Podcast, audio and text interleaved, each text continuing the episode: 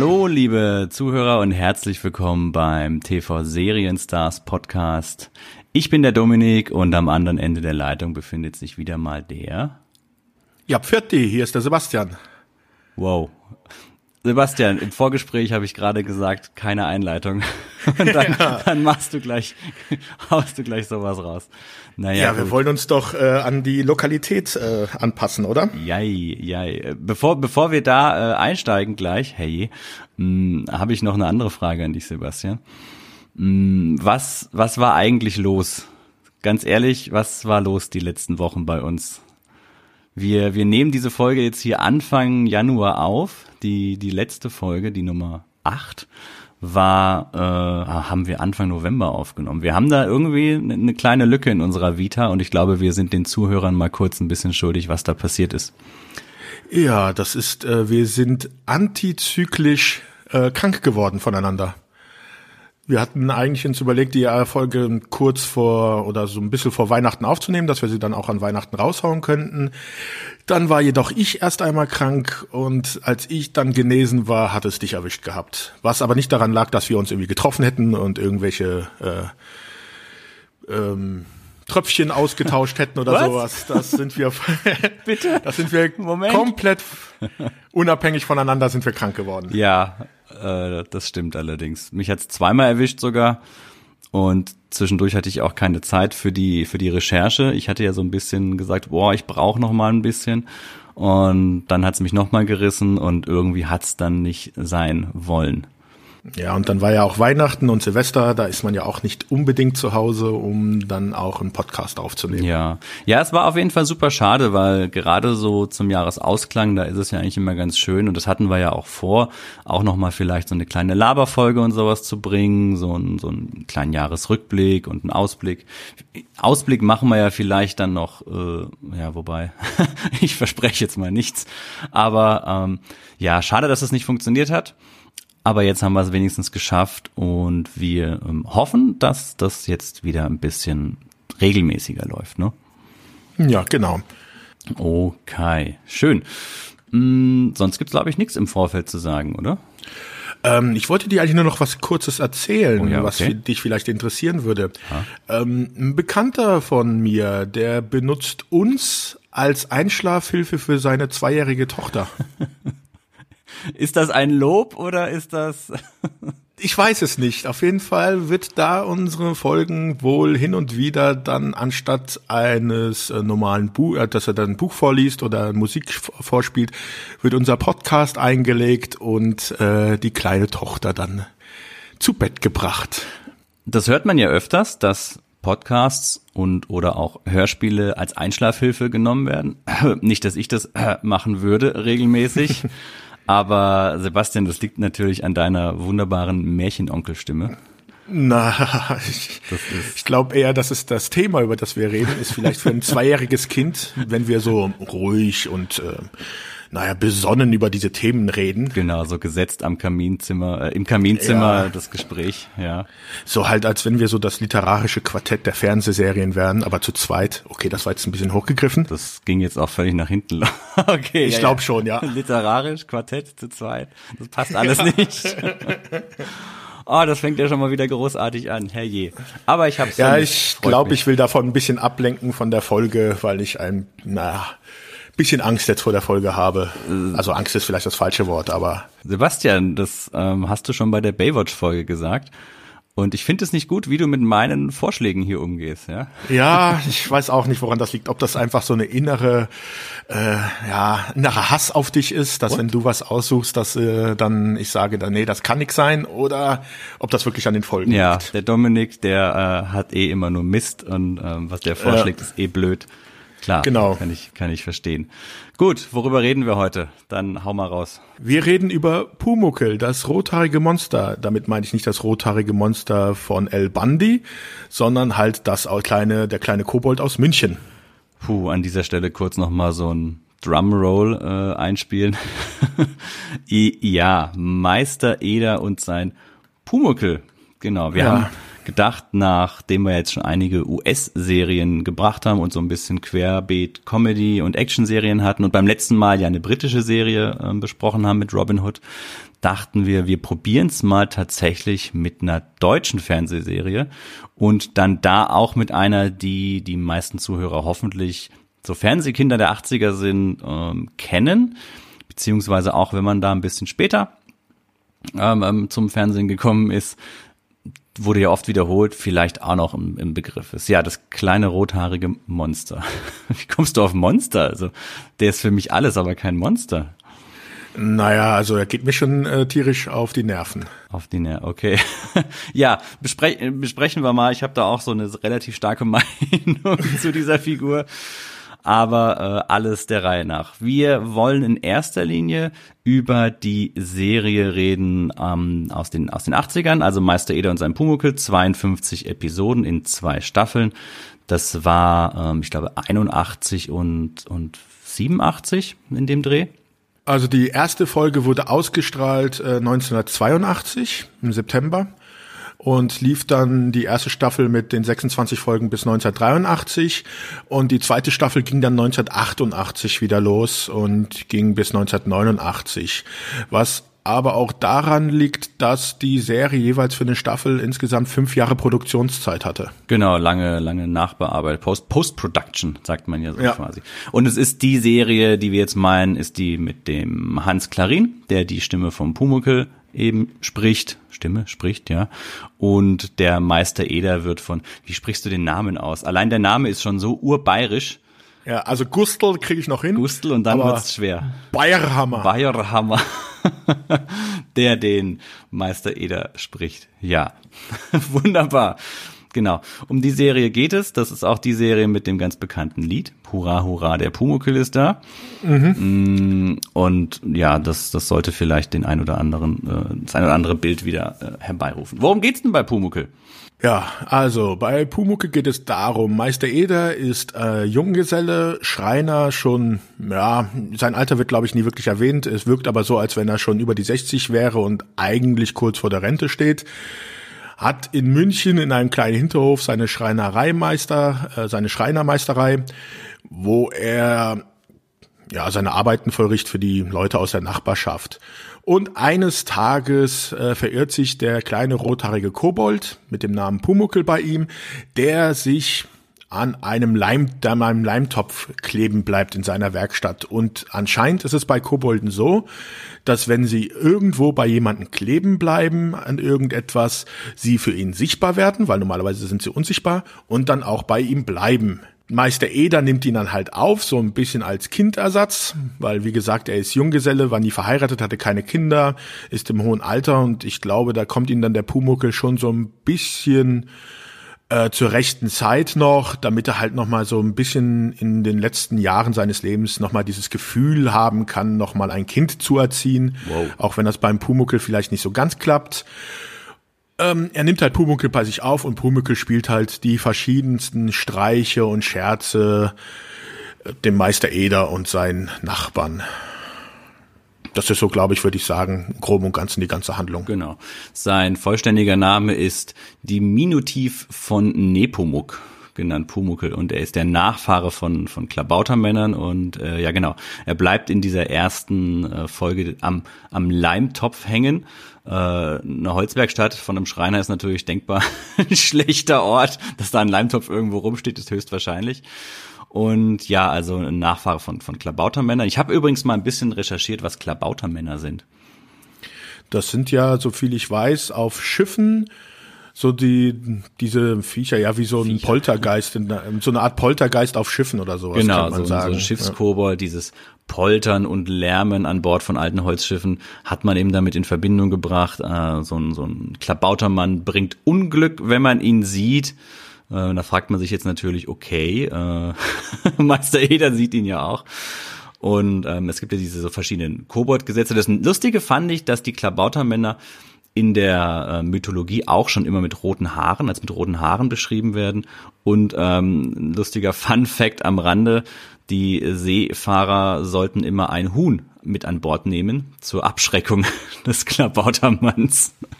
Ja. Das finde ich auch sehr nett, wenn man dann da irgendwie, man stellt sich diese gestandenen Seebären vor und dann knarzt es irgendwo im Schiffsrumpf und dann mit, mit, Hält man mit, so ein Huhn hält man vor dieses sich. Huhn vor sich mit zitternden Fingern, Schweißperlen auf der Stirn, eine kleine einzelne Schiffslampe, das Licht tanzt im Schiffsrumpf umher und die Leute ähm, halten dann dieses gackernde Huhn davor, um den Klabautermann zu vertreiben.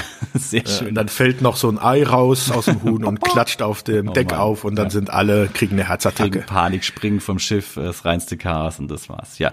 Was gibt es noch zu sagen über den kleinen Pumuckel? Er hat eine Abneigung gegen Katzen. Äh, er hat eine Abneigung gegen Käse. Heinzelmännchen mag er überhaupt nicht. Gartenzwerge findet er auch ganz schlimm. Das sind auch alles Er Elemente, die er reimt. dann da. Er reimt. Er reimt. Ja. Das ist, aber wie? Also, oh, es tut schon manchmal weh, was für Reime er von sich gibt. Er reimt und singt. Jede, jede ja, Menge. genau. Also reim dich oder ich äh, Ja. töte dich so ungefähr. Ne? Er, er entwickelt die ganze Zeit irgendwelche Fantasiezahlen. Also irgendwelche dies Zahlen, die es halt überhaupt nicht gibt, irgendwie eine Bazillion, 1222 oder sowas.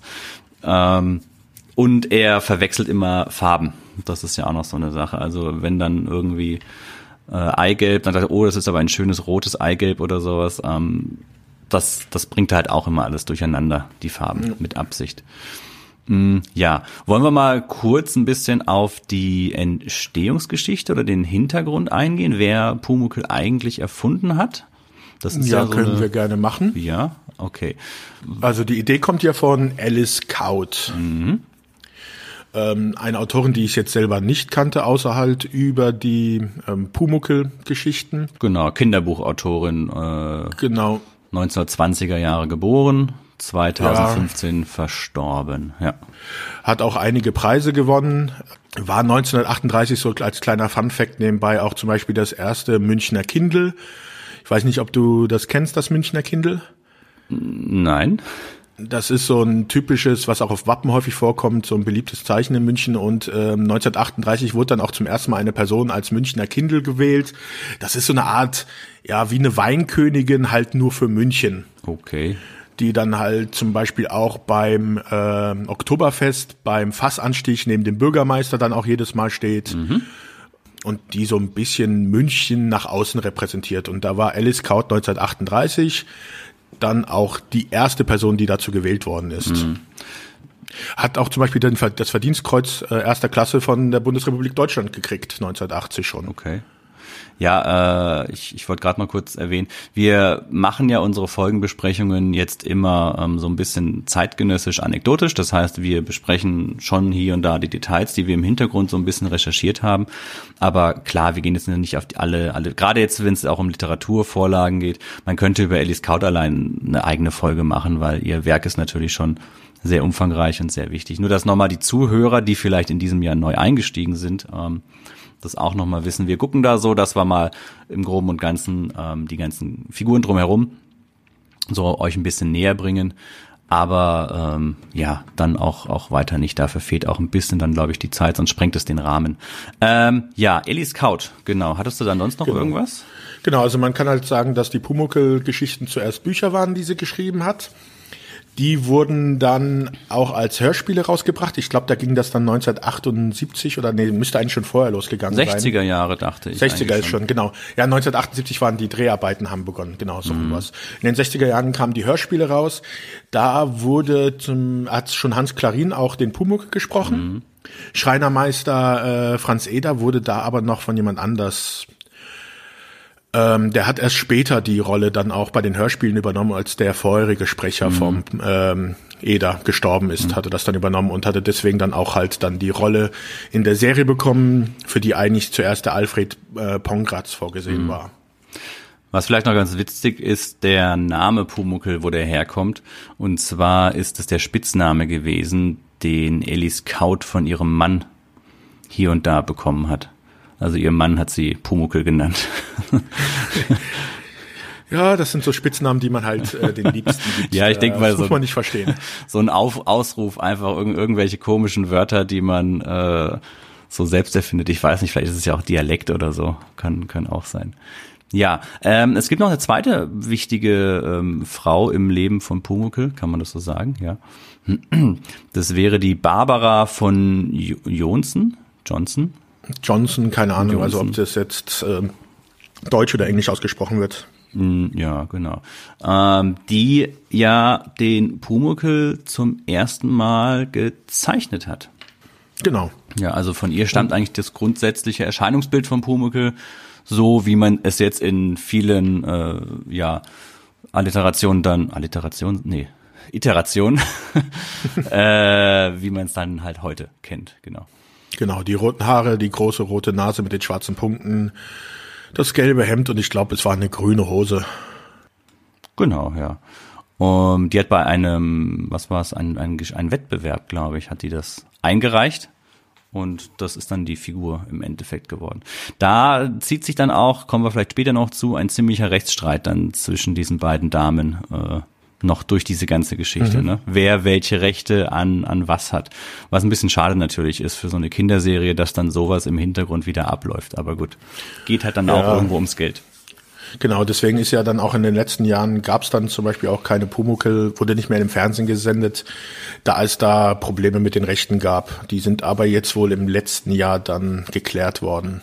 Mm, ja, das, du, ich glaube, zurzeit kann man Pumukel sogar wieder auf Amazon Prime sich genau. ansehen, ne? Da hast du es wahrscheinlich auch, auch geguckt. geguckt ja, ja. ja. Okay.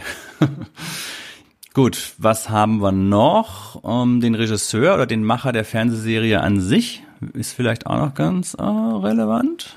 Ja, ist halt interessant äh, im Ser in der Serienlandschaft, dass die Regie halt komplett von einer Person durchgeführt worden ist, nämlich von Ulrich König. Mhm.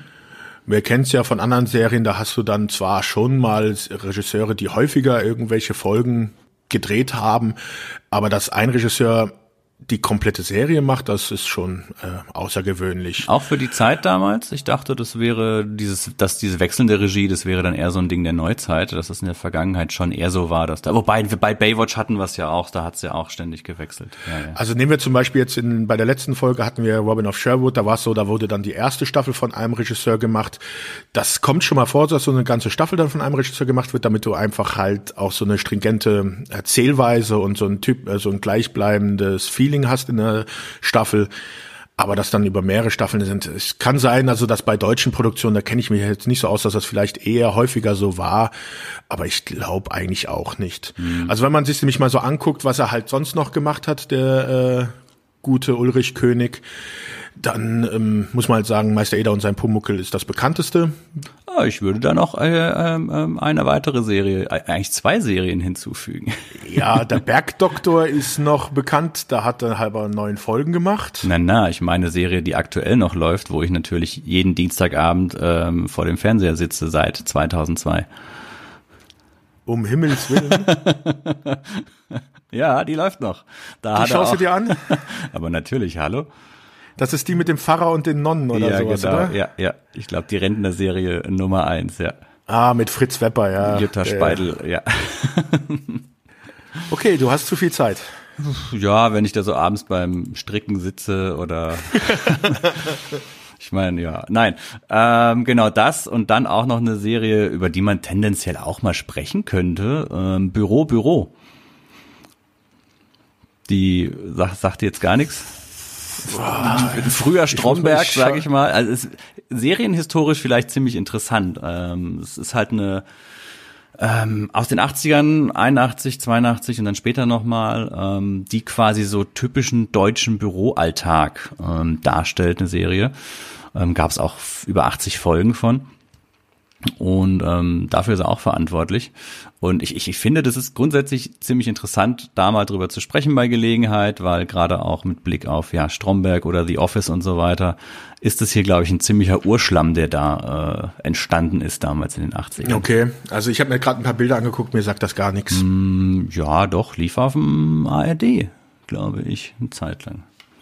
90, 91, ich glaube, da hatten wir zu Hause schon die äh, privaten Sender und da ist dann ARD und ZDF so langsam ins Hintertreffen Ja, geraten. zugegeben, eine Serie, die Büro, Büro heißt, klingt jetzt, klingt jetzt ja. auch nicht. Alltag, Alltag, ja, okay. Vielleicht noch zu erwähnen, er hat auch Regie bei dem Film Ein Fall für TKKG äh, Drachenauge geführt. Mhm. Und er, er erzählt so als derjenige, der Thomas Gottschalk entdeckt hat. Kann man Echt? so ein bisschen Okay. sagen. Ja, ich glaube, ähm, er war Regisseur von einem, von einem Jugendmagazin namens, namens Szene vom Bayerischen Rundfunk. Und Thomas Gottschalk hatte da, der war ja Radiomoderator davor. Ne? Ja, ja. Und ähm, das war somit sein erster Fernsehauftritt. Also wer weiß, Okay. ob es mit Ulrich König einen äh, Thomas Gottschalk bei Wetten das gegeben hätte. Ja, gute Frage. Ja. Äh, vielleicht noch zu seinem Leben sollte man halt vielleicht noch erwähnen, dass er noch am Leben ist, Mhm. was bei der Serie von Pumuckl nicht für alle gilt. Da kommen wir aber auch noch drauf äh, zurück. Und wie gesagt, du hattest ja erwähnt, dass er um Himmels Willen halt Folgen gedreht hat und das ist aber auch sein letzter Eintrag dann gewesen. Also vorher hat er nur noch dann neben den erwähnten Serien hauptsächlich Fernsehfilme gedreht. Ja, genau. Ähm, ich würde kurz noch gerne Fritz Muschler erwähnen. Der für die Musik zuständig ist. Genau. Der ähm, dieses Pumuckl-Lied äh, äh, mit Howard Carpendale war es, glaube ich. Howard Carpenter, als ich das gelesen habe, habe ich mir auch gedacht, wie passt das da rein? Ja, gut. Es muss ja, es muss ja nicht alles Peter Maffay und Tabaluga sein. Es können ja auch andere sein, die mal irgendwelche. Ja, Ja, aber Howard Carpendale, also wer kennt ihn was, nicht? Was bringe ich überhaupt nicht da irgendwie in Bezug zu ähm, Pumuckl von der Art der Musik auch Ja, her. das ist so dieser südafrikanische Einschlag, der da so ein bisschen aus dem, aus dem Lied rausklingt, ne? Ja, also der Pumuckl, der dann Hello Again singt oder was? Also das Lied, äh, ja, ist natürlich, das, das ist auch immer im Intro. Wir spielen es wahrscheinlich nochmal wieder kurz jetzt an dieser Stelle ein. Der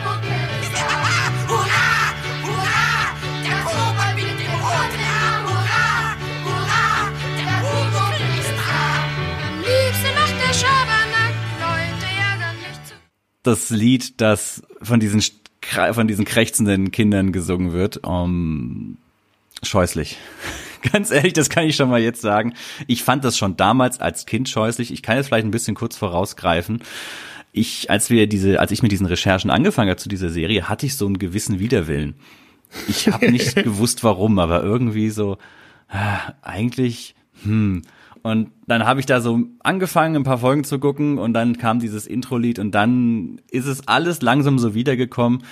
Äh, ich, ich sag's vorneweg, liebe Zuhörer, ich konnte als Kind schon mit dieser Serie nichts anfangen und ich kann jetzt erst recht nichts mit dieser Serie anfangen. Dominik, was soll ich daraus dann schließen, weil du ja die Serie vorgeschlagen hast? Bist du unterbewusst vielleicht ein bisschen masochistisch und oder willst du hier irgendwelche Kindertraumata abarbeiten? Tendenziell beides. Das eine geht dich nichts an, das andere. Nein, ja, du ach, ich weiß ja auch nicht. Vielleicht, vielleicht denke ich, dass es einfach gut wäre für das höhere Wohl, wenn wir uns da jetzt durchquälen, weil es halt doch irgendwo ein, ein wichtiger Bestandteil unserer ähm, Fernsehkultur in den 80er Jahren war. Kann man das so stehen Ja. lassen? Ja, also du hattest ja schon gesagt, du hattest schon damals mit der Serie nichts anfangen können und jetzt heute wieder nicht. Bei mir ist es ein bisschen anders. Ähm, als du die Serie vorgeschlagen hattest, habe ich mir gedacht, ah, Pumuckl, oh ja, darauf habe ich echt Lust. Hatte es eigentlich so in Erinnerung, dass ich da als Kind echt viel Spaß dran hatte. Doch als ich jetzt dann angefangen habe, mir wieder ein paar Folgen anzusehen, wurde es echt zu einem Kampf. Es ist anstrengend, ne?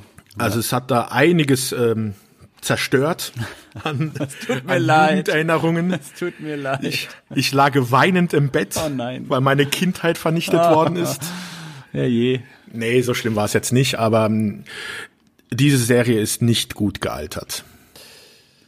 Ja, jein, vielleicht, keine Ahnung. Ich habe, als ich in der Vorbesprechung so, als ich dann so Freunden und Bekannten erzählt habe, was wir als nächstes machen und dann halt Pumuckl, waren die Reaktionen auch eher verhalten.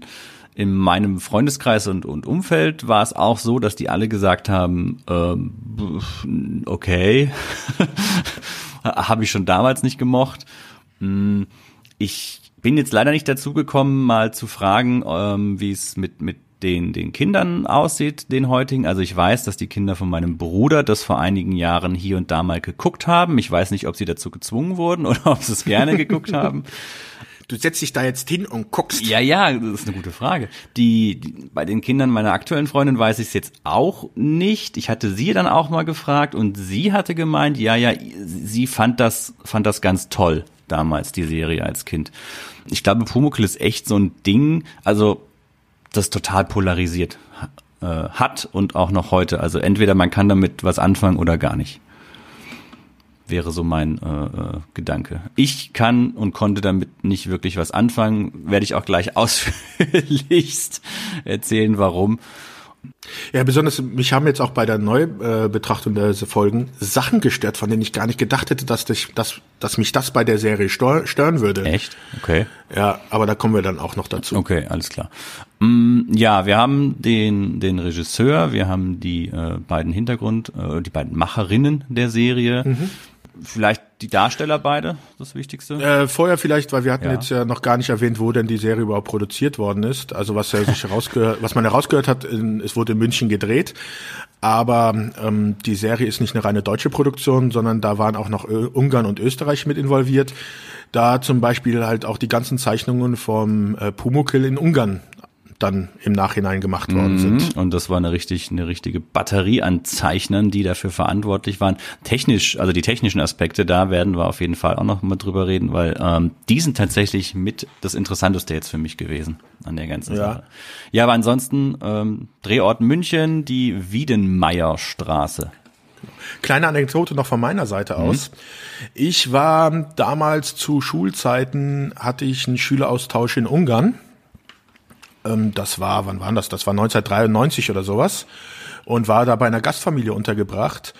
Und mit dem äh, Jungen, mit dem ich halt den Austausch hatte, mit dem hatte ich noch jahrelang dann später Briefkontakt und ab und zu mal sich halt getroffen.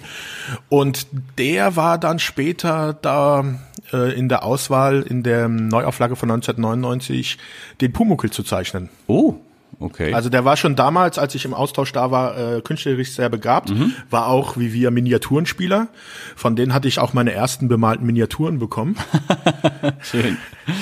Ja, die hatten leider immer dann so den äh, postalischen Weg aus Ungarn nach Deutschland nicht ganz überstanden. Was natürlich an der deutschen Post lag und nicht an der ungarischen. Na, äh, aber der war dafür vorgesehen, ist, ob da was raus geworden ist, weiß ich dann leider gar nicht, weil ich dann später dann halt den Kontakt äh, ist dann leider dann doch irgendwo mal dann. Ja, das wäre doch jetzt die Möglichkeit, den Kontakt wieder aufzunehmen und zu zeigen, guck mal hier, wir haben diesen, ähm, diesen weltweit bekannten Podcast am Laufen. Und ähm, wie sieht's denn aus? Wir haben über Pumuckl gesprochen. Was machen denn deine, deine beruflichen äh, Dinge? Ja, ja, Ungarn, mein, mein Heimatland, ne? Wie ich jetzt seit kurzem festgestellt habe. Wie bitte was? Ich habe ich hab vor einigen äh, Monaten zu meinem Geburtstag habe ich so einen ähm, DNA-Test gemacht, ah, okay. um, um mal so seinen Abstammungsmix herauszufinden. Und Die, die ja immer so hundertprozentig akkurat sind. ja, natürlich, es ist ein völliger Quatsch. Man müsste jetzt theoretisch bei fünf verschiedenen Anbietern zehnmal den Test wiederholen und gucken, ob ähm, das Gleiche bei rauskommt. Ne? Dann, dann könnte man vielleicht äh, herausfinden, ob es stimmt oder nicht. Aber auf jeden Fall laut diesem Test bin ich ähm, zu 62 Prozent Osteuropäer. und ganz stark, also schwerpunktmäßig war es dann so Slowenien, Ungarn, Polen, Rumänien. Ähm, demnach ist es, ist quasi ähm, meine Heimat. Und deswegen äh, steigst du jetzt im Alkohol, äh, was ist denn das ungarische Hauptschnaps? Keine Ahnung. Haupt, Hauptgetränk, keine Ahnung. In dem Zusammenhang möchte ich aber erwähnen, ich bin auch zwei Prozent Norweger und Isländer, ja. Also Valhalla wartet Oh. jeder auf mich. ist, jeder ist ein bisschen Wikinger. Das packen sie doch bei jedem rein, weil jeder irgendwie ein bisschen ja, wikingerisch natürlich, sein will. natürlich, ja. Äh, sehr lustig fand ich, dass ich nur zu 17 Prozent Deutscher bin. Ne? Also, Ja. Aber wer ist schon wirklich reinrassiger Deutscher? Da wirst du wahrscheinlich keinen finden. Höchst unwahrscheinlich. Egal, zurück zu. Man ähm, merkt, wir schweifen ab. Ja, wir ja, wollen ja, nicht über meine die Serie Herren. reden. ich finde, wir haben schon ein paar, ein paar Sachen gebracht. Okay, kommen, kommen wir zu den, zu den Hauptdarstellern oder wolltest du noch irgendwas? Äh, Nee, nee, sagen? wir können zu den Hauptdarstellern. Ich glaube, das äh, ist jetzt genau das, wo wir auch hingehen sollten. Okay, also ähm, Hans Klarin, die Stimme von Pumuckl, ähm, deutscher Schauspieler und Synchronsprecher, hat doch auch Asterix gesprochen, ne? Genau, Die- ist auch die Stimme der von Huibu bei den Hörspielen. Huibu, ganz bekannte Hörspielreihe, ja. ja.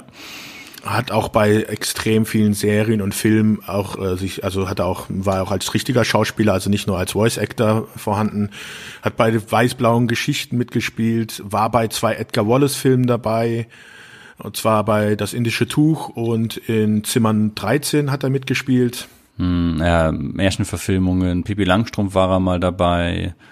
Ähm, er hat auch mal eine Drei-Fragezeichen-Folge gesprochen. Also ist, wenn man mal so guckt, seine Filmauswahl die, und seine Fernsehserienauswahl und, und auch seine Theaterlaufbahn. Wir sprechen ja heute auch von vielen ähm, Sprechern, Schauspielern, die vor allem am deutschen Theater natürlich ähm, ihre Karriere gemacht haben. Das ist, das ist eine riesig lange Auflistung. Also ganz, ganz viel. Ja. Ja, und Hans Klarin ist halt wirklich eindeutig für seine Stimme bekannt. Die ist auch wirklich sehr, sehr speziell. Lustig in dem Zusammenhang, die Huibu-Hörspiele waren mir auch oft so ein bisschen so, ah, hm, ich weiß nicht. Vielleicht komme ich mit seiner, mit dieser krächzenden Stimme einfach nicht so ganz Ja, zurecht. das ist jetzt das, wo ich ein bisschen Angst habe zurzeit, weil ich habe als Kind Huibu geliebt. Ja. Ich hatte da extrem viele Hörspielkassetten davon und habe das rauf und runter gehört mit anderen Hörspielen, aber die waren, das war schon, so würde ich sagen, am Platz zwei oder drei Huibu. Und jetzt, wo ich Pumuckl gesehen habe und eigentlich mir vorher gedacht habe, ah, super, mit der Stimme von Hans Klarin, der ist doch so toll, und dann sehe ich Pumuckl und schon nach fünf Minuten geht mir diese Stimme so dermaßen auf die Nerven, dass ich jetzt echt Angst habe, mir Huibu wieder anzuhören. Aber ich glaube, bei Pumuckl hat er es noch mal ein bisschen äh, stärker übertrieben als bei Huibu. Unsere Eltern waren schon sehr tapfer, ne? Dass die das Ja, also ich glaube, haben. wenn ich das gehört habe, wurde bei mir die Tür zugemacht und die Eltern sind äh, Zimmer runtergegangen oder sowas haben gesagt, äh, lass den da oben mal alleine. Ja, ja. Bei, bei äh, Huibu fand ich die Cover der Hörspielkassetten eigentlich immer äh, super interessant, super spannend. Die sahen auch immer ein bisschen gruselig aus und dann war diese Ja. jammernde Stimme. Ja, Mai, äh, keine Frage, er ist ein gigantischer Synchronsprecher gewesen. Hans Klarin ist ja ähm, schon, oh mein Gott, 15 Jahre her, dass er verstorben ist. Ähm, und hat auch natürlich sein Handwerk völlig beherrscht. Die, die Stimme ist gigantisch, das erkennt man wieder alles. Aber es passt auch zu der Figur, gar keine Frage. Es ist halt einfach jetzt der persönliche Geschmack. Mir tut's Ja. in den Ohren weh. Ja, da ist aber, ich würde sagen, wenn du dir das um die Stimmen der 80er und 90er überlegst, dann ist er neben Tommy Pieper halt, sind das die beiden Großen. Die Typen, die, wenn sie irgendwas gesprochen haben, die man sofort erkannt hat. Ja, klar. Also es gibt mit Sicherheit jetzt die Hörspielexperten, die das, die da noch sehr viel zu beisteuern können. Aber jetzt in Bezug auf Pumuckl, hui, ja. Ja, aber sagen wir es mal so, Hans Klarin äh, ist dann halt zum Beispiel auch ein Name für Leute, die sich damit halt nicht so sehr beschäftigt haben. Hans Klarin kannst du auch dem Otto Normalgucker nennen und der wird wahrscheinlich damit was anfangen können. Ja, ja, doch, auf jeden Fall. Ja. Haben wir noch was zu ihm oder? Nee, ich würde dann schon zum Gustl weitergehen, wobei ja Gustl nicht sein richtiger Vorname ist, sondern ja sein äh, Spitzname. Der richtige Vorname ist ja Adolf Gustav Ruprecht Maximilian Bayerhammer. Das ist mal ein ordentlicher Name. Passt auch in kein äh, offizielles Formular. Nee, das ist, wenn sich die Eltern nicht entscheiden Ja. können oder man hatte zu viele Großeltern, die erwähnt werden. genau, jeder, jeder darf noch mal irgendwie einen Namen beisteuern. Ja, großer, bekannter bayerischer Volksschauspieler, wenn man so sagen will. Ne? Theaterschauspieler. Ja, Tatortkommissar von 1972 bis 81, da dürften ihn dann, dürfte er so mit seinem größten Ruhm daneben Pumuckl er, äh, erhalten haben. Das ist ganz interessant. Ähm, da kann ich mich noch gut dran erinnern. Als Kind ähm, kannte ich den ja wirklich nur als Meister Eder und äh, gerade als 80er Jahre Kind hat man jetzt den Schauspieler nicht unbedingt gesehen, sondern man, man hat halt gedacht, okay, das ist der Meister Eder.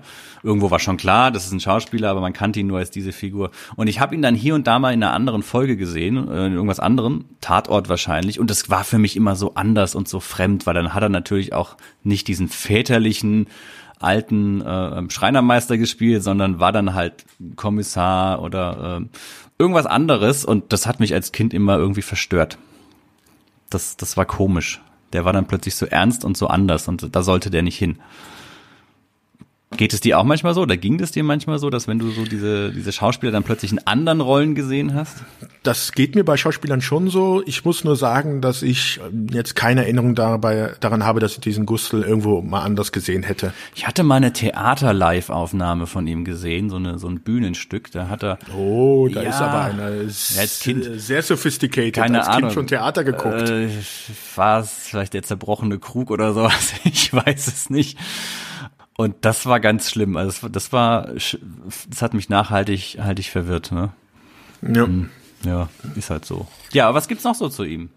Ja, sehr viel habe ich eigentlich nicht mehr dann. Also er hat halt auch in vielen Filmen, Fernsehfilmen mitgespielt.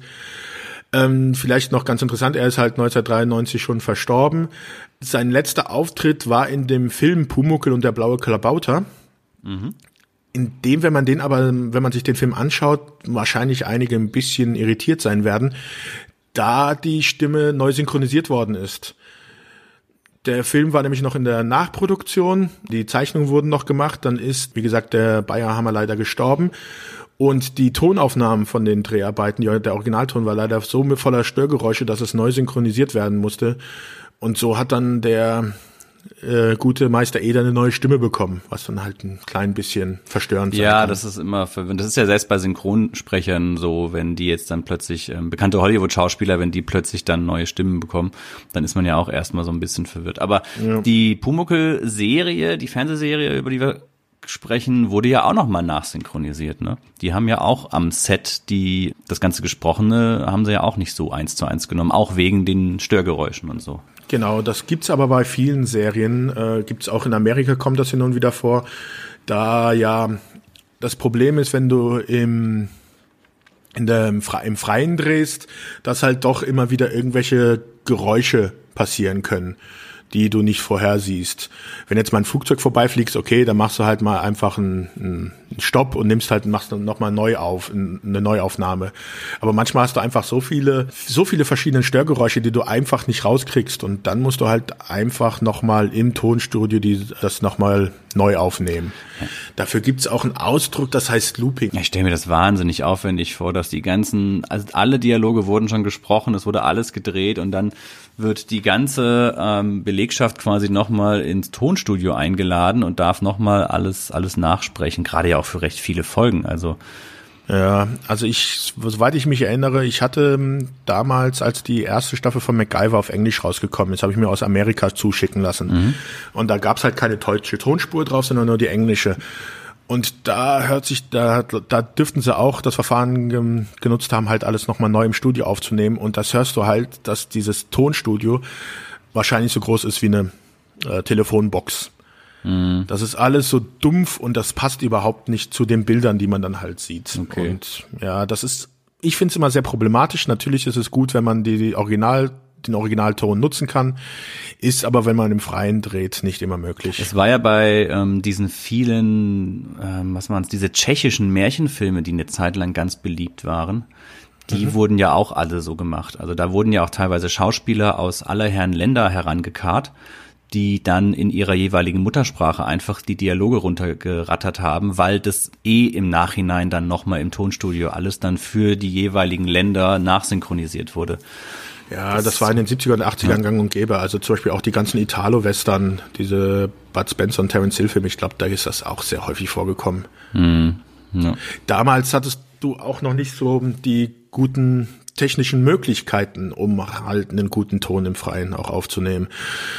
Das hat sich ja in der Zeit jetzt auch alles entwickelt und Ja, ich kann mir auch vorstellen, gerade bei Pumuckl, diese, das ist ja ein normales Wohnhaus gewesen und eine normale Wohnung und so weiter. Da ist ja, und auch diese Werkstatt, da ist ja jetzt nichts irgendwie studiomäßig aufbereitet gewesen.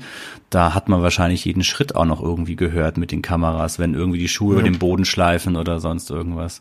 Und man weiß es ja eh, dass die, auch die ganzen Geräusche, wenn irgendwelche Dinge zu Boden fallen oder sowas, die klingen ja alle ganz anders, wie es in einem Film dann oder in der Serie dann tatsächlich ist. Also das ist ja alles nochmal, sind ja auch nochmal ganz andere, andere Geräusche.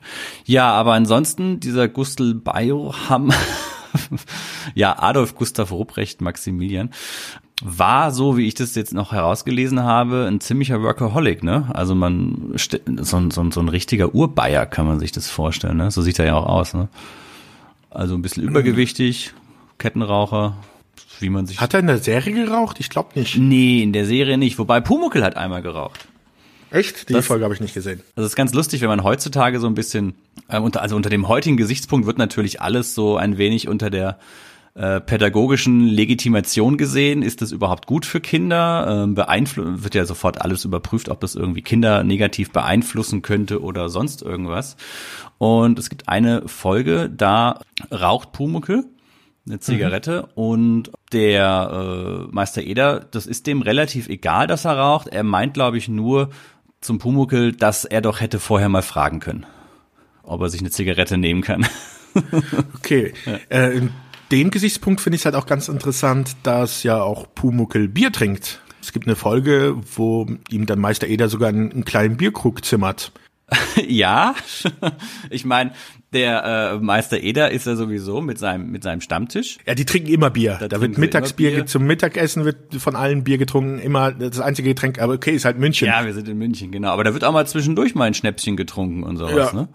Also, das ist klar. Aber wo du gerade an den einen Punkt kommst, das ist die eine Sache, die ich absolut großartig noch immer an Pumuckl finde. Du hast gerade gesagt, er kriegt einen kleinen, einen kleinen Bier, Bierhumpen.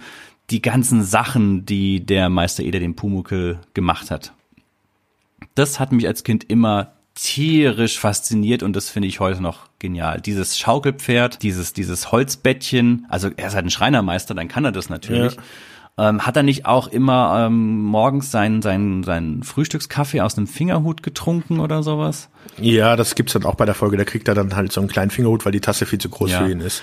Also ich habe das geliebt, diese ganzen kleinen Sachen, die der Pumuckl von dem Meister Eder bekommen hat. Gerade dieses, war ja so ein Schaukelbett, ne, glaube ich, mit so Sägespänen gefüllt. Das Bett war normal, das war dann am Anfang mit Sägespänen gefüllt. Später hat dann eine Kundin, die bei Meister Eder auch so ein Bett bestellt hat, weil sie es gesehen hatte, für ihn dann ein Kissen und ein Bett äh, Ah, okay. Genäht oder wie auch immer. Und dann hatte Pumuckl noch so eine äh, so eine Schiffsschaukel hat er ihm Ach ja, natürlich, das ist ja klar. Bautermann Nachfahre, ja, ja, Ja. Ich fand diese Sachen immer so genial, die hätte ich auch gerne gehabt. Da war ich immer ein bisschen neidisch auf ihn. Ja, aber das sind auch die 80er. Da hattest du noch Schreinermeister, die für einen angemessenen Preis arbeiten. da gibt's ja auch Folgen dann, wo Leute, wo eine Familie vorbeikommt mit der Tochter und die Tochter sich dann den Schreibtisch von ihm äh, bauen lassen will. Wenn du heute zu einem Schreiner gehen würdest und sagst, ich will einen- Schreibtisch für mein Kind für die Schule haben, damit sie zu Hause die Hausaufgaben machen will, dann hast du erstmal drei bis 4.000 Euro wahrscheinlich weg. Das leistet sich ja kein Mensch. Wohlgemerkt, wir reden hier auch noch von in München. Ne? In München, genau. München, Innenstadt, Hinterhof.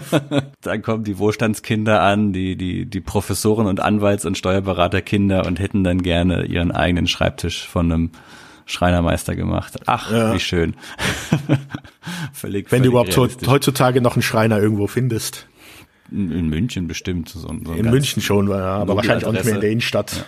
Was ist denn die Straße jetzt? Äh, was, was steht denn da jetzt? Hast du da mal geguckt oder? Also ich kann dir, da muss ich jetzt, wenn du mir zwei Sekunden Zeit gibst, kann ich dir genau sagen, wo die Werkstatt stand. Also es wurde Und ja alles, zwar- alles abgerissen irgendwann. Genau, das, wurde, das war schon wohl bei den Dreharbeiten etwas baufällig.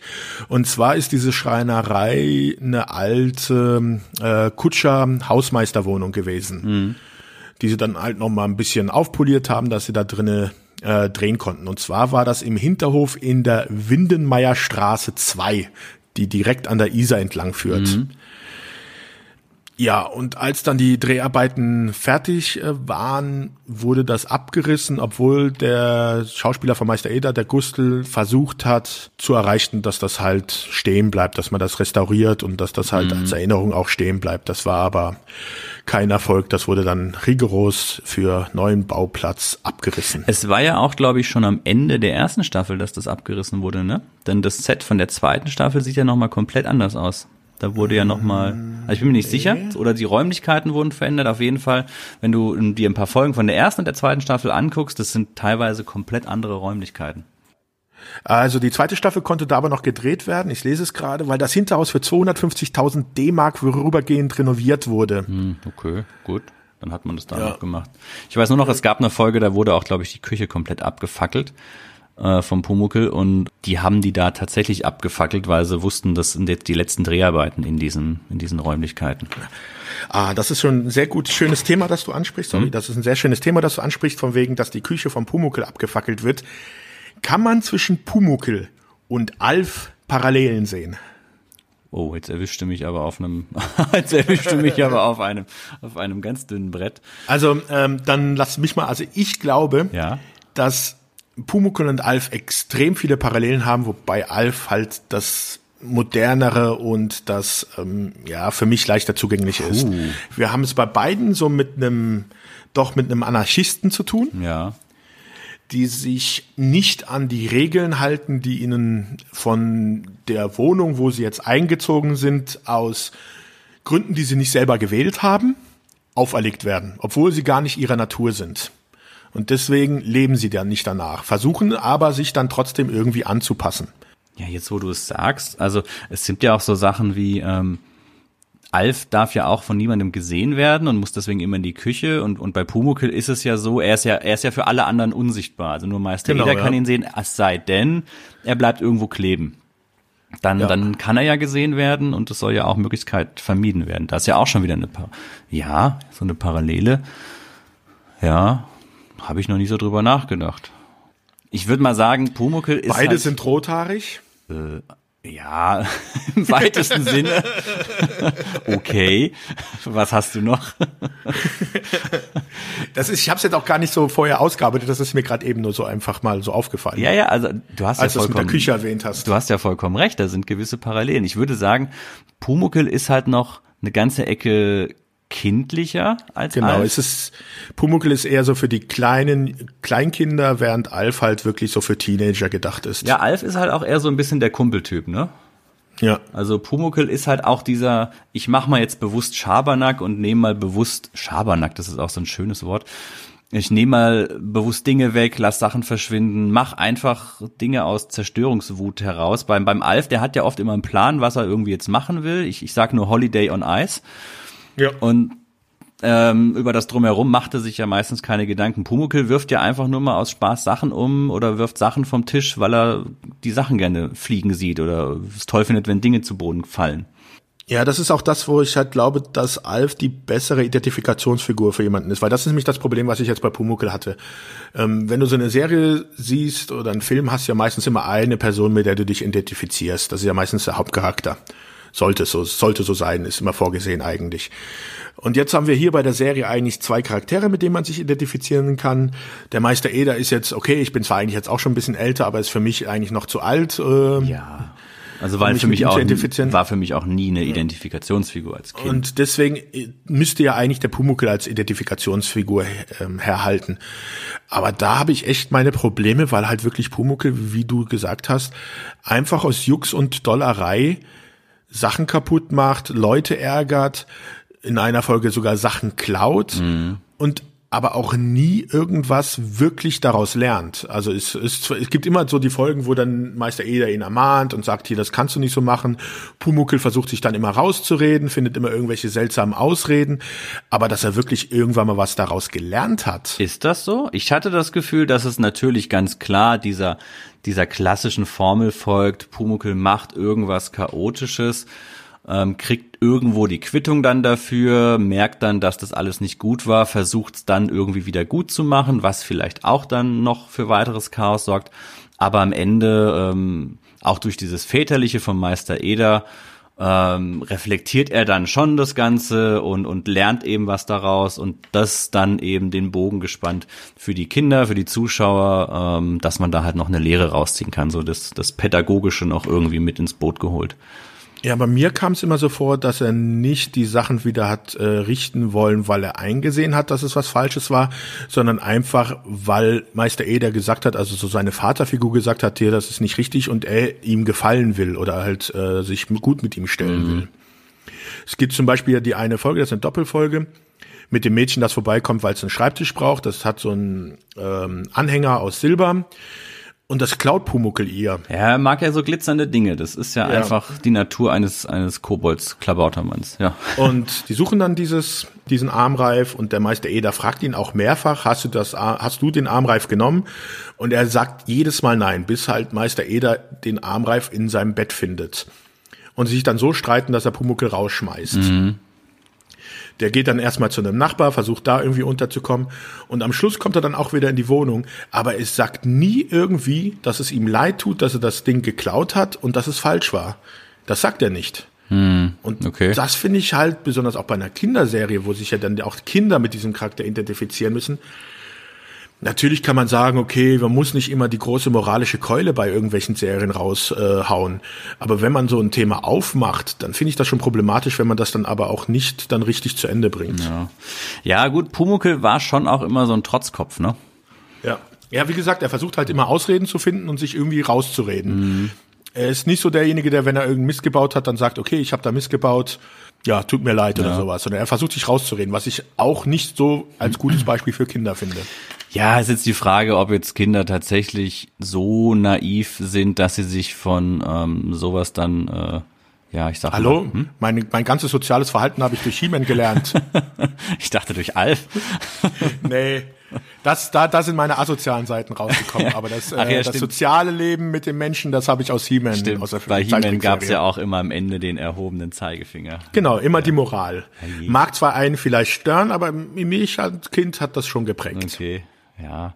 Ja, ich glaube, bei Pumuckl ist halt auch immer so ein bisschen dieses Mach, du bist zwar, du bist halt ein Kind, du bist halt klein, ähm, aber deswegen darfst du halt auch so sein. Also du musst halt nicht perfekt sein, du darfst Radau machen, äh, du darfst deine Fehler machen, du darfst deine Fehler auch durchaus mal nicht einsehen, das ist völlig in Ordnung, weil du bist halt noch klein, das ist okay.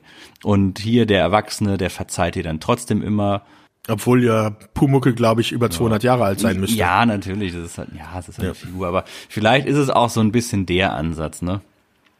Ja, das ist, du merkst es ja auch, dass ähm, der, ähm, jetzt fällt mir der Name vom Meister, Meister Eder. Der Name von Meister Eder fällt dir nicht ein. Das ist aber schwierig. Man merkt ja auch, dass Meister Eder äh, doch schon ein bisschen mit ihm, ja, über, mir fällt das Wort dafür nicht ein, wenn du mit irgendwas nicht zurechtkommst, weil es einfach zu viel für dich ist. Überfordert? So wie du Er ist überfordert. jetzt. Ja, ich bin auch überfordert. Mein Hirn schaltet gerade irgendwie ab. Hey. Nee, also Meister Eder ist irgendwie, er ist auch mit ihm überfordert mit äh, Pumuckel. Ist, man merkt ja, also wenn Pumuckel irgendwas äh, Schlechtes gemacht hat, er ermahnt ihn dann auch immer wieder und sagt ihm, dass das so nicht gehen kann, aber irgendwelche großen Konsequenzen, außer jetzt bei der einen Folge, wo er ihn mal rausschmeißt, die gibt es eigentlich nicht wirklich. Ja, das ist vielleicht auch so ein bisschen seine Altersweisheit, ne? Also, Er ist ja jetzt schon so ein bisschen genügsamer hier und da, mal auch ein bisschen cholerisch, aber ansonsten ist ja oft so, dass er dann einfach, ja, er lässt halt laufen, ist okay. Du, Ja, man muss auch sagen- was du willst. Was hat er denn auch für eine Alternative, der arme Mann? Der Typ ist über 60, ist Junggeselle, wohnt alleine. Du siehst ihn eigentlich nur mit anderen Leuten agieren, wenn mal ein Kunde in die Werkstatt kommt und irgendwas haben will oder wenn er mal sporadisch, was wirklich, glaube ich, so alle 20 oder 15 Folgen vorkommt, mal in die Wirtschaft geht, dann mit den drei, vier anderen Leuten ein Bierchen trinkt, um wieder nach Hause zu gehen. Da muss ich sagen, das ist schon sehr deprimierend. Ja, es, er ist natürlich, wenn man das mal jetzt so ähm, distanziert betrachtet, äh, mit dem Abstand von einigen Jahren, der ist natürlich schon ein ganz komischer Kauz. Das ist, aber das wird ja auch so hier und da thematisiert. Er babbelt ja, äh, babbelt, Entschuldigung, er spricht ja oft mit sich selbst, brabbelt da irgendwie vor sich hin und so weiter. Die Nachbarn sehen das ja auch so, dass er ein bisschen, ein bisschen kauzig ist. Ne? Er vergisst ja, glaube ich, oft Namen auch. Er bringt ja Namen durcheinander man könnte ja sogar sich überlegen, vielleicht bildet er sich diesem Pumuckel ja komplett einfach nur selbst alles ein, ne? Oh, das wäre mal ein Twist. Das wäre eine wär sehr, krasse sehr Twist, ja. üble, tragische Dra Ja. Dramaserie. Also, dass er halt Alter Mann, ist. einsam, stellt sich so ein Kobold vor, damit er noch ein bisschen Spaß im Leben hat. Genau. Und äh, spielt dann seinen Nachbarn die Streiche. Ja, weißt du, dass der Pumuckel quasi sein inneres Kind ist, das einfach noch mal raus will und er, ähm, das hat dann so ein bisschen so einen Fight Club Twist. Am Schluss jagt er München in die Luft oder was? Nein, natürlich nicht, klar, aber ähm, das stimmt schon. Die ganze Konstellation ist, ist sehr kauzig, irgendwie so ein bisschen. Wurde aber, glaube ich, dann auch später in den, in den Filmen, ich meine, Pumuckl wurde ja zigmal aufgelegt, gibt, läuft ja heute noch weiter. Da wurde das Ganze ja auch dann noch mal ein bisschen, bisschen ausgeweitet. Der Pumuckl, der verlässt ja auch relativ selten die Werkstatt, beziehungsweise er hat ja, glaube ich, so einen kleinen, so eine kleine Geheimtür, durch die er flüchten kann, ne? Er hat im Fenster gibt's so eine kleine, äh, nochmal so ein kleines Schiebefenster, was er hochschieben kann. Aber manchmal geht er auch durch die Tür raus. Ist immer, also der Meister Eder ist nicht immer ganz erfreut, wenn er rausgeht, aber manchmal ist ihm auch einfach egal. Dann sagt er, ach komm, geh doch einfach, mach was du willst. Ich habe sowieso keinen Einfluss auf Ja, dich. wenn, wenn du geh, geh Lichter fangen auf der Autobahn, ja. Wenn du überfahren wirst, ist mir auch egal. Ja, das stimmt allerdings schon manchmal. Ja, Mai. Haben wir denn sonst noch irgendwas zu der Beziehung zwischen diesen beiden Figuren? Ich meine, ähm, es gibt natürlich noch massenhaft Nebenfiguren, sehr, sehr viele. Das ist wirklich in der Serie ähm, das, das Who is Who des deutschen, ich sag mal, Volksschauspielertums, deutschen Theaterschauspielertums, tritt in dieser Serie auf. Wir haben ja sehr viele Nachbarn, wir haben sehr viele Kunden. Das sind viele Namen von deutschen Dramaturgen, Schriftstellern äh, und so weiter, mit denen ich persönlich nicht wirklich viel was anfangen kann. Hast du da noch irgendeine Figur, die du jetzt oder noch Ach, da Darstellerin? nee, Darsteller? also es gibt jetzt, es gibt jetzt wirklich Leute, die, viele Leute, die auftauchen, auch bekannte Gesichter, die dann für ein, zwei Szenen auftauchen, aber die würde ich jetzt auch nicht unbedingt erwähnen wollen. Was ich aber erwähnen würde wollen aus diesem Zusammenhang ist, dass diese ganzen äh, Leute, die da auftauchen, ja doch sehr urbayerisch sind. Die da es sind sehr viele bayerische Darsteller und durch diese Auftritte dieser Gastdarsteller und auch wie diese ganze Serie gestaltet ist, muss man sagen, wird hier ein sehr urbayerisches, ein sehr idyllisches München und Umgebung dargestellt, wie es das eigentlich nicht mehr gibt. ja, Wenn, wenn du es dir anschaust, also ist es so, wie wir hatten es ja schon gesagt, die, in der Gastwirtschaft oder sowas, oder auch zu Hause, es wird immer alle, überall Bier getrunken, zum Mittagessen, zum Abendessen, es wird immer ein kurzer gezogen. Ähm, die Hausfrauen haben immer diese geblümten Schür Oma-Schürzen an, wie man die von früher kennt. Die Männer, die tragen irgendwelche diese Latzhosen, äh, Handwerker-Latzhosen, Trachtenhut und sowas. Dann fährt der Meister Eder einmal mit dem Pumuckel in Urlaub. Was ist dann im bayerischen Wald, wo ihn dann der Schosch und noch so ein anderer Junge besuchen, äh, ihn abholen und dann in so ein typisches bayerisches ähm, ja, Landhaus, wo er dann wohnt, bringen. Also es, es wird wirklich so diese typische Münchner und bayerische Idylle da gezeichnet. das stimmt, da hast du recht. Das ist so richtig typisch urbayerische, ja, so wie man sich das halt ähm, im, im Touristenprospekt vorstellt. bayerische, Genau. bayerische Lebenskultur. Ja, da hast du, da hast du natürlich recht. Für mich kam das auch immer so ein bisschen fremd vor. Also sowieso Bayern, haha, nee, hast schon recht, es war immer alles ein bisschen, hat sich immer gefragt, laufen die da wirklich alle so rum? Aber das ist es ja. Ja, ich glaube, selbst in den 80ern sah es nicht mehr in Bayern so aus. Nee. Ich habe gerade noch mal kurz geschaut wegen den Schauspielern, also ein paar Namen, die vielleicht ganz interessant sein können. Äh, Ilse Neubauer ist ganz ist ein Name, der vielleicht bekannt ist. Wolfgang Völz ist ein Name, der Ja, bekannt der ist. spielt bei ein, zwei Folgen mit. Helmut Fischer spielt mal mit. Ja, Helga Feddersen, ganz, ganz bekannt, äh, hatte doch mit ähm, Didi Hallerforten zusammen auch ganz viel gemacht. Ja, ja. Ja, also so äh, die die ganzen Schauspieler sind dabei. Ist natürlich ähm, Georg Tomalla sind sind das sind Namen, die man einfach gehört hat. Ne? Genau. Also ja, das ist halt, ähm, war, glaube ich, würde ich sagen, auch so ein kleines Prestigeobjekt für den Bayerischen Rundfunk in den 80er Jahren, als es gezeigt worden ist. War ja recht erfolgreich, wurde halt auch in der ARD gezeigt. Und da wurde dann halt wirklich alles so, was man im bayerischen Fernsehen in anderen Serien hatte, halt auch da mal angekarrt, um da mitzuspielen. Mhm, ja. Obwohl es ja wirklich immer nur so Gastauftritte halt wirklich für so zwei, drei Minuten sind. Ja, klar, aber es reicht ja. Also ich denke, das war auch einfach ein Ding, wo man gerne mal mitgespielt hat als ähm, bayerischer Schauspieler. Vielleicht, wenn es auch gerade um die Ecke war oder so. Ist man nicht lange hingefahren, ähm, hatte mal ein paar Stunden am Drehort und dann war gut. Ich würde gerne so ein bisschen mal auf die äh, technische Seite äh, gehen, weil wir reden ja hier von einer Zeichentrickfigur. Oh Gott, das haben wir gar nicht anfangs erwähnt, aber ich hoffe, das ist den meisten klar. Also der Pumuckl selbst war ja nicht als Puppe oder herrje, also nicht als Puppe oder sonst irgendwie vorhanden, sondern der war ähm, gezeichnet. Das heißt, der Meister Eder beziehungsweise der Schauspieler hat quasi mit nichts und niemandem gesprochen, also mit der Luft einfach nur. Ja, die Texte vom Pumuckel wurden dort meistens dann vom Regisseur Ulrich König eingesprochen. Genau, aus dem Off wurden die gesprochen, aber ansonsten ähm, musste quasi Meister Eder so ein bisschen gucken, wo der Pumuckel sich ungefähr befunden hat. Das hat er am Anfang, hat man das wohl noch so mit ein paar Hilfsmitteln gemacht, immer mit so einem Ball so in 20 Zentimetern Höhe oder irgendeinem Fixpunkt, wo er hingucken sollte. Da steht der jetzt, da ist ungefähr das Gesicht vom Pumuckel, wenn du mit ihm sprichst. Er hatte das dann aber später so drauf, dass er solche Hilfsmittel nicht mehr gebraucht hat. Das heißt, er konnte dann da frei mit dem fiktiven, unsichtbaren Kobold sprechen, was ja an sich auch schon wieder irgendwie in sich lustig ist, dass er dann da komplett alleine mit diesem unsichtbaren Klabautermann äh, gesprochen, äh, quasi gespielt hat, ja. Ja, und das Ganze wurde dann, du hast es vorhin schon erwähnt, äh, wurde dann gezeichnet. Der Genau. Pumuckl ist in, äh, was hattest du gemeint? War das in, In Ungarn wurde es dann gezeichnet. genau, und das waren teilweise an die 100 Trickzeichner, die da beschäftigt waren. Also das waren halt alles noch keine Computereffekte, kein Greenscreen oder Greenscreen oder sonst irgendwas, sondern die äh, ganzen Animationsschritte, jeder einzelne wurde, ja, wurde, wurden die Umrisse von Pumuckl gezeichnet und dann später wurde das dann farblich aus, ausgefüllt, ne? Ja, genau. Also ich hatte das auch irgendwo aufgeschrieben, ich glaube, es war Glas, Glasbildmalerei oder Glasbildtechnik nannte sich das. Hm, Sebastian, erklär uns doch mal das Technische. Da hast du mich jetzt auf dem falschen Fuß erwischt. Hust, hust. Ich habe keine Ahnung.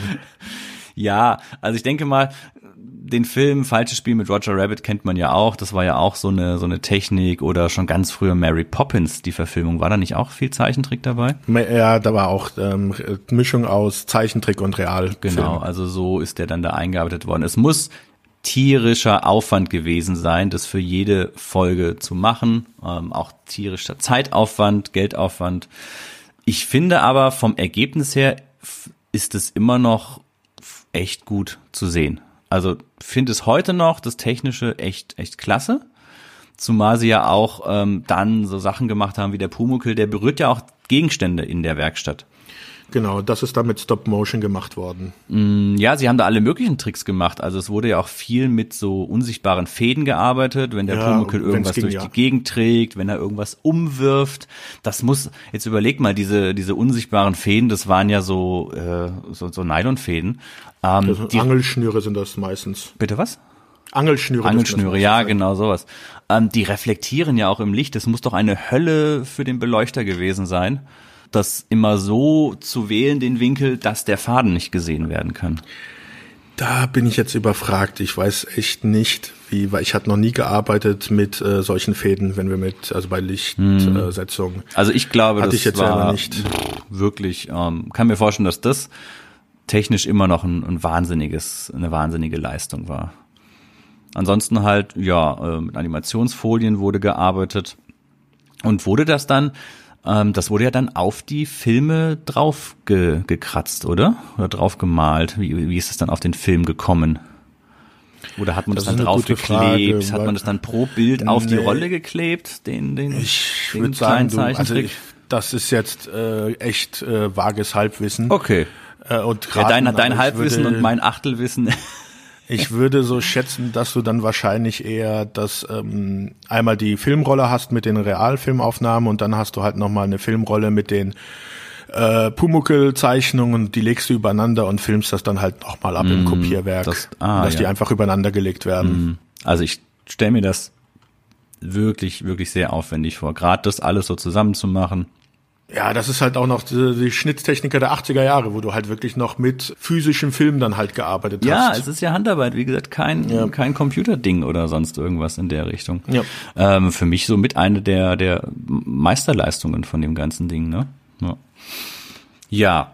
Aber man muss halt sagen, dass es halt keine neue Technik war. Also das gab's halt, wie gesagt, schon bei Mary Poppins und Mary Poppins ist ja, glaube ich, 60er oder Anfang 70er Jahre.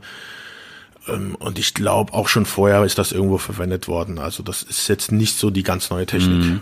Es gibt ja auch ähm, Szenen, da, da läuft er zum Beispiel durch irgendwelche Pfützen und dann bleiben Fußabdrücke und sowas übrig oder Wasser bewegt sich und so weiter. Ähm, ich denke mal, die waren da schon ähm, sehr, sehr kreativ, was so diese Kleinigkeiten angeht. Ja. Ja, also man kann ja auch mal dazu sagen, dass zum Beispiel die erste Staffel 8,5 Millionen D-Mark gekostet hat in der Produktion. Was richtig, richtig viel ist. Und du hattest es ja vorhin schon erwähnt, ähm, diese Serie hatte eine riesig lange Nachproduktionszeit, ne?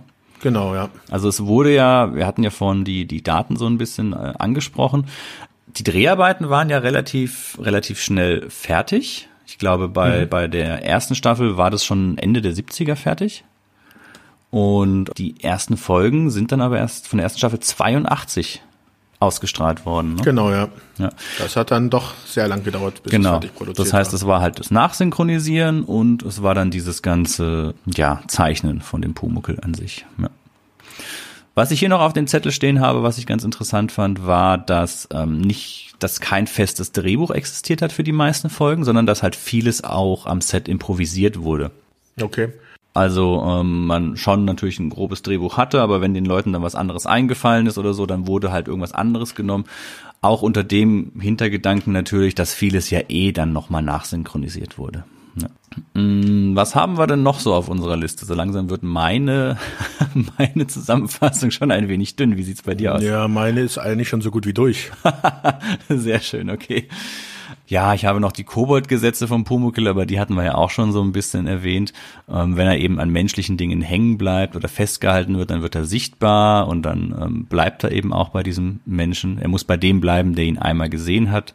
Es ist sowieso die ganze Zeit, dass äh, Pumuckl schon in einigen Folgen immer so ein bisschen gucken muss, dass er halt nicht nicht gesehen wird von den anderen. Ne?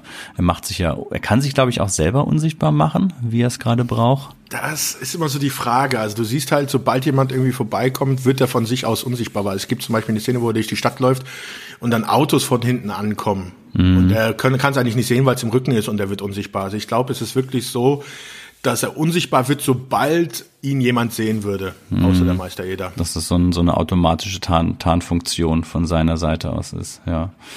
Ja, ansonsten habe ich noch gesehen, dass, ähm, oder gelesen, dass wenn er unsichtbar ist, dann wiegt er nichts. Okay. Kleiner, kleiner Funfact am Rande. Mein Traum.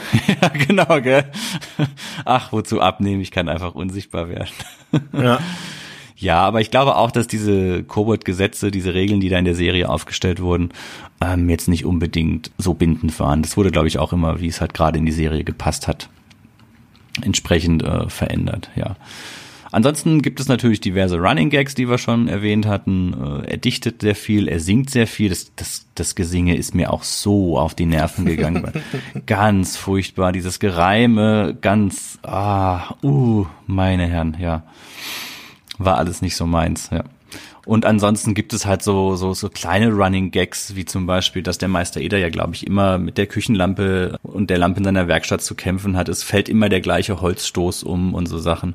Also da haben sie schon relativ, relativ viel eingebaut an, an immer wiederkehrenden Sachen. Wie ging's denn dann weiter? Die Serie endete ja dann offen. Genau. 89 lief dann die letzte Folge. Genau, Pumuckl also es, und die Musik. Äh, nach der Serie dann 1989, die letzte Folge lief am 1. April, ein April-Scherze, Mhm.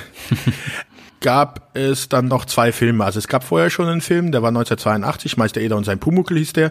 Das war aber eine Zusammenstellung aus den ersten vier oder sechs Folgen, die dann da einfach zusammengeschnitten worden sind. Mhm. Dann später gab es nochmal 1994 einen neuen Film, Pumuckl und der blaue Klapauter. Da hat, wie gesagt, das war dann der letzte Film vom Gustl Bayerhammer, da er danach dann verstorben ist. Der ist 1994 rausgekommen, der Film. Machen wir erstmal die Filme fertig. Es gab 2003 dann nochmal einen Film, Pumuckl und sein Zirkusabenteuer. Da ist der Gustl Bayer dann ersetzt worden durch dessen Cousin. Ähm, ich, wer hat, ich weiß jetzt gar nicht mehr, wer den gespielt hat. Also hast du es auch nicht großartig weiterverfolgt dann, das Ganze. Genau. 1999 ist dann nochmal eine Serie gekommen, wo man auch nochmal versucht hat, so an den alten Erfolg anzuknüpfen. Das waren 13 Folgen, wo dann auch Wolf, Wolfgang Völz, äh, wie im Film, den blauen Klapauter gesprochen hat. Äh, aber das gab 13 Folgen und das war überhaupt nicht erfolgreich. Das sollte eigentlich sozusagen die dritte Staffel werden. Aber das ist dann, wie gesagt, nach 13 Folgen eingestampft worden. Also Pumuckl ist trotzdem, sage ich mal, in seiner ganzen, in seinem, seinem ganzen Umfang ja schon irgendwo ein ganz, ganz wichtiges Kulturgut hier in Deutschland geworden. Also es gibt ja ein Pumuckl-Museum, es gibt Hörbücher, es gibt ein Musical, ähm, es gibt Spielfiguren, ähm, es gibt in München den Pumuckl-Brunnen mit dieser ursprünglichen Zeichnung als, als Figur. Ähm, allgemein der, das, das Wort Pumuckl ist, glaube ich, im deutschen Sprachgebrauch auch einfach so ein Ding, was man, was man kennt und was man verwendet, ne? Ja. Das ist dann immer so ein kleiner rothaariger oder Chaot oder sonst irgendwas. Das kann man in vielerlei Hinsicht äh, verwenden. Ne? Genau, und es war jetzt so in den letzten Jahren ein bisschen ruhig, weil es halt äh, Probleme mit den Rechten gab. Die sind nämlich nach 30 Jahren ausgelaufen. Das ist sich jetzt aber geklärt worden. Jetzt gibt es irgendwie so eine Pumuckl GmbH oder sowas, die jetzt wohl dann die Rechte hat. Das hat dann dazu geführt, dass jetzt ähm, dieses Jahr, äh, nee, letztes Jahr, wir haben ja jetzt schon 2020, also dass 2019 Amazon Prime halt die Folgen rausgebracht hat der ersten beiden Staffeln. Die kann man dort sehen, wenn man Prime-Mitglied ist.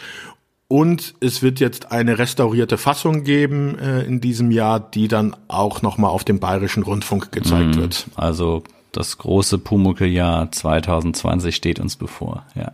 Genau, und ich gehe davon aus, dass falls diese Serie Erfolg hat, was ich aber nicht so ganz glaube, dass dann da bestimmt noch was Neues gemacht wird. Ja, das ist die Frage, ne? Ob das heutzutage noch, ich, ich, ich habe ja leider nicht so, ich hätte mal ein bisschen mehr rumfragen sollen, so die, die Erfahrung, ob das bei Kindern noch ankommt. Also im Internet gibt es ein paar wirklich sehr schön gemachte Fanseiten, die sich auch mit der Literaturseite noch sehr intensiv beschäftigen, die wirklich eine, eine umfangreiche Datenbank haben über die Darsteller, über die, ähm, über die ganze Erschaffung der Serie und so weiter. Da gibt es sehr, sehr viel, was man lesen kann.